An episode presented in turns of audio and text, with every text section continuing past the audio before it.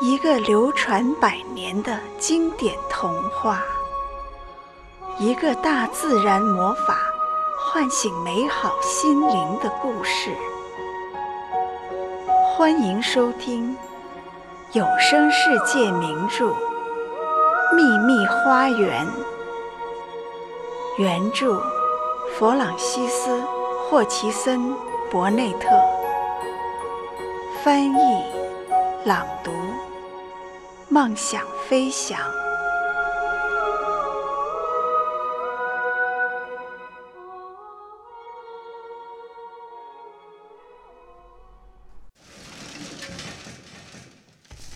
一清早，玛丽被一阵稀里哗啦的声音吵醒。她睁开眼，看见一个年轻的女仆正跪在壁炉前的地毯上，使劲扒拉着炉灰。预备生火。玛丽躺在那儿看了他一会儿，继而打量起房间来。她从没见过这样的房间，装饰幽暗、奇异，墙壁上覆盖着绣有森林景物的壁毯，树下是盛装的人物。远处隐约露出一个城堡的角楼，除此之外，还有猎人、马、狗和淑女。玛丽觉着自己仿佛也在森林里面，与画中的景物融为了一体。室内有一扇大窗户，从那儿望出去，是一大片坡地。光秃秃的，似乎没有一棵树木，像是一片无边无际、阴郁、泛着紫色的海。那是什么？他指了指窗外，问道。年轻的女仆玛莎正好直起了身子，她顺着玛丽指着的方向看了过去。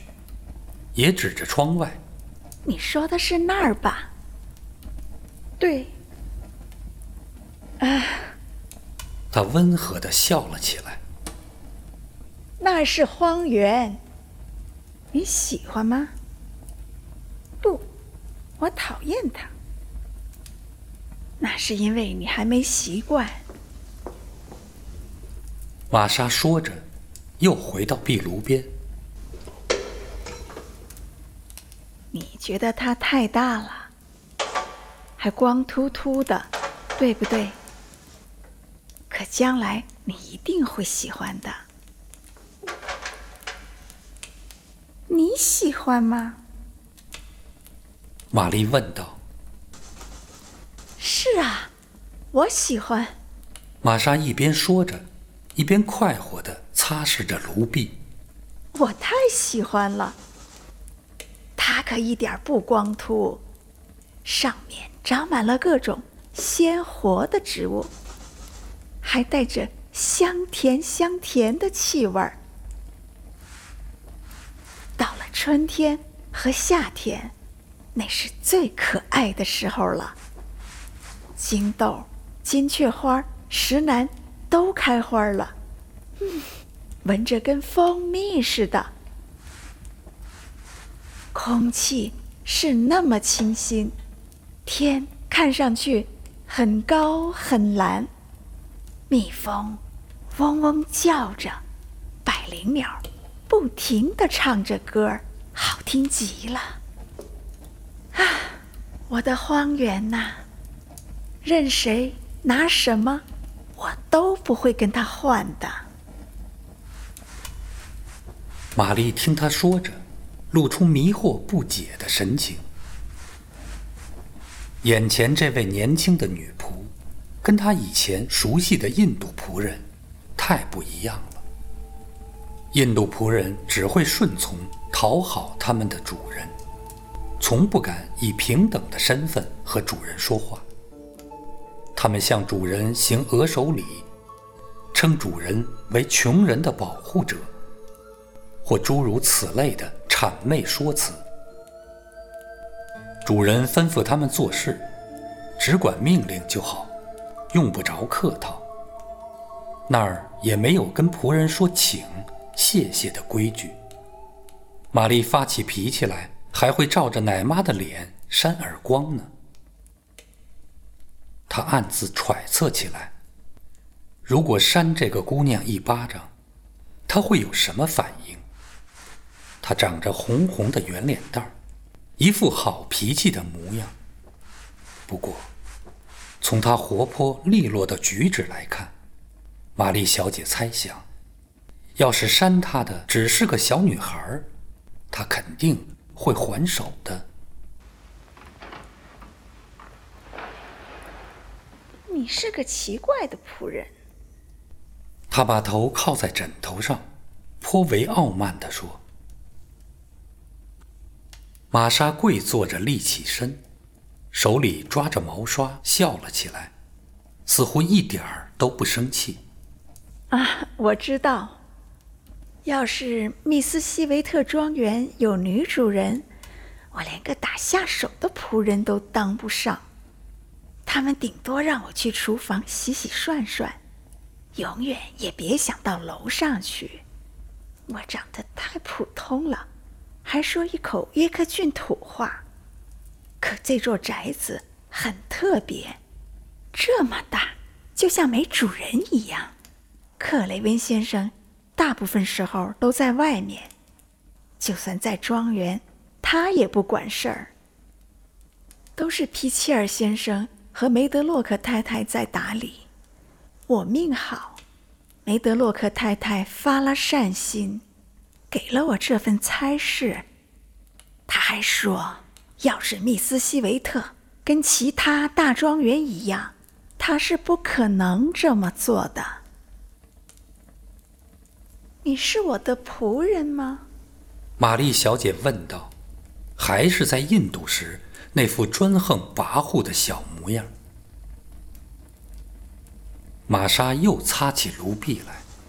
我是梅德洛克太太的仆人。玛莎快言快语地说。而他是克雷文先生的仆人。我来这儿干仆人的活儿，顺带服侍你一点儿。可是你不需要太多服饰。那谁帮我穿衣服？玛丽问道。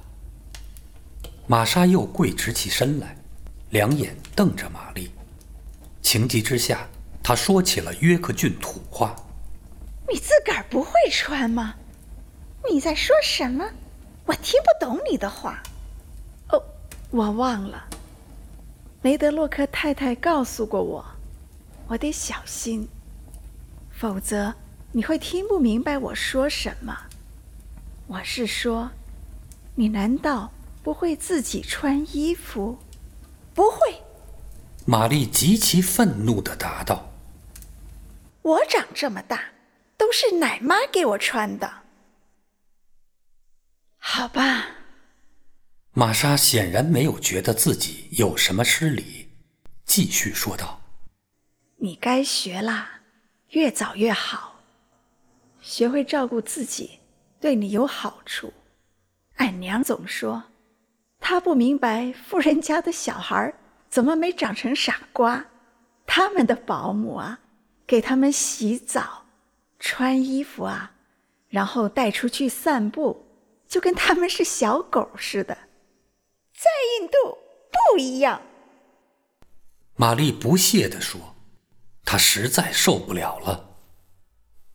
玛莎并没有顾忌，她带着同情的语气回答：“啊，我看出来是不一样。我敢说，是因为那里的黑人太多，体面的黑人太少。之前听说你是从印度来的，还以为你也是黑人呢。”玛丽气急败坏的从床上坐了起来。什么？什么？你以为我是个土著？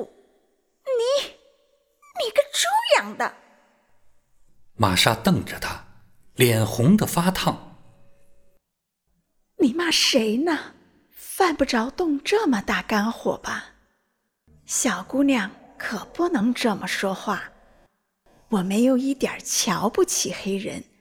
你看那些宗教小册子，里面总说黑人很虔诚，是我们的亲兄弟。我从没见过黑人，以为这回要亲眼见着一个了。早上进来生火时，还挺高兴呢。我溜到你床边儿，轻轻把被子拉下来，瞧了你几眼。他语气中带着失望，并不比我黑，只是黄的多。玛丽像受了极大的侮辱。她根本不想，也无法压抑自己的怒火。你竟敢以为我是土著人，岂有此理！你懂什么？他们不是人，只是必须对你行额手礼的仆人。你根本就不了解印度，你啥都不知道。他简直气得发狂。可眼前这个姑娘，只是天真的注视着他。这让他无可奈何。玛丽突然觉得自己是那么无助、孤单，一切都与他所了解和理解的相去甚远。他一下扑到枕头上，发出了惊天动地的哭嚎。他哭得那么伤心，完全停不下来。善良的约克郡姑娘慌了神儿。不禁为玛丽难过起来。她走到床边，弯下腰：“哎，你别哭得这么伤心呐！”他恳求道：“真的，别这样，我哪知道你会生气？我确实是啥都不懂。你说的对，原谅我吧，小姐，别哭了好吗？”他那难懂的约克郡口音，透着诚恳、友好，还有一种坚定的信念。这对玛丽有一种抚慰的作用。她渐渐止住哭声，安静了下来。玛莎松了口气。好了，该起床了。玛莎说：“梅德洛克太太。”吩咐我把你的早餐、茶点，还有晚餐都送到隔壁的房间，那儿是你的育儿室了。你现在起来吧。要是衣服扣子在背后，你自己扣不上的话，我还可以帮你一把。玛丽总算答应起床了。她看见玛莎从衣柜里。拿出一套衣服，却不是她昨天晚上和梅德洛克太太到这儿来时穿的那身。那些衣服不是我的，玛丽说：“我的都是黑的。”他仔细打量着那厚厚的白色毛衣外套和连衣裙，面无表情的赞许道：“这些比我的好看多了。”玛莎说。你一定要穿啊！是克雷文先生吩咐梅德洛克太太在伦敦买的。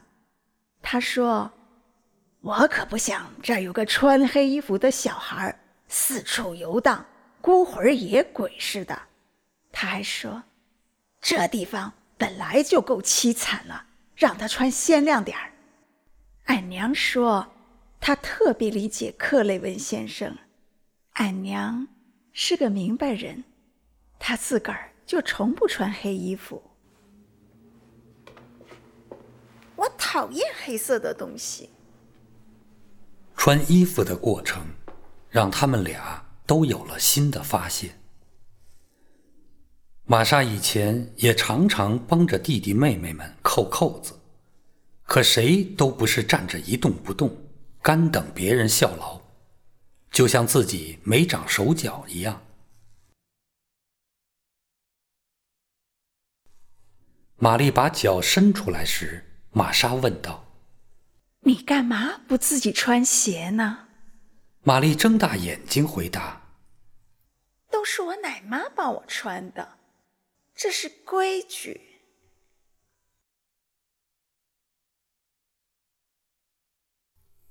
她经常把这句话挂在嘴边。这是规矩。印度仆人也是这么说的。假如有人吩咐他们做一件事而他们的祖先从没做过的话他们会老老实实的看着你，说这不合规矩，于是他们就用不着做了。在玛丽看来，让他做这种事不合规矩，像洋娃娃一样站着让别人给穿衣服才合规矩。可是今天，连早餐的时间都还没到，他就发现这些规矩不管用了。看来，在密斯西维特庄园，他今后必须得学着自己做很多事情。比如穿鞋袜、捡起掉落在地上的东西等等。假如玛莎是个训练有素的上房仆人，她也许会更加顺从、恭敬。她会帮小姐梳头、扣上靴子的扣子、归置掉在地上的东西。他会把这些当成自己分内的事。可她只是一个约克郡农家女，在荒原的农舍里长大，性格淳朴，没受过什么训练。家里还有一大群弟弟妹妹，他们除了自己照顾自己，顺便照顾一下那些尚在臂弯里的或在蹒跚学步中的弟弟妹妹之外，还没想过要服侍谁。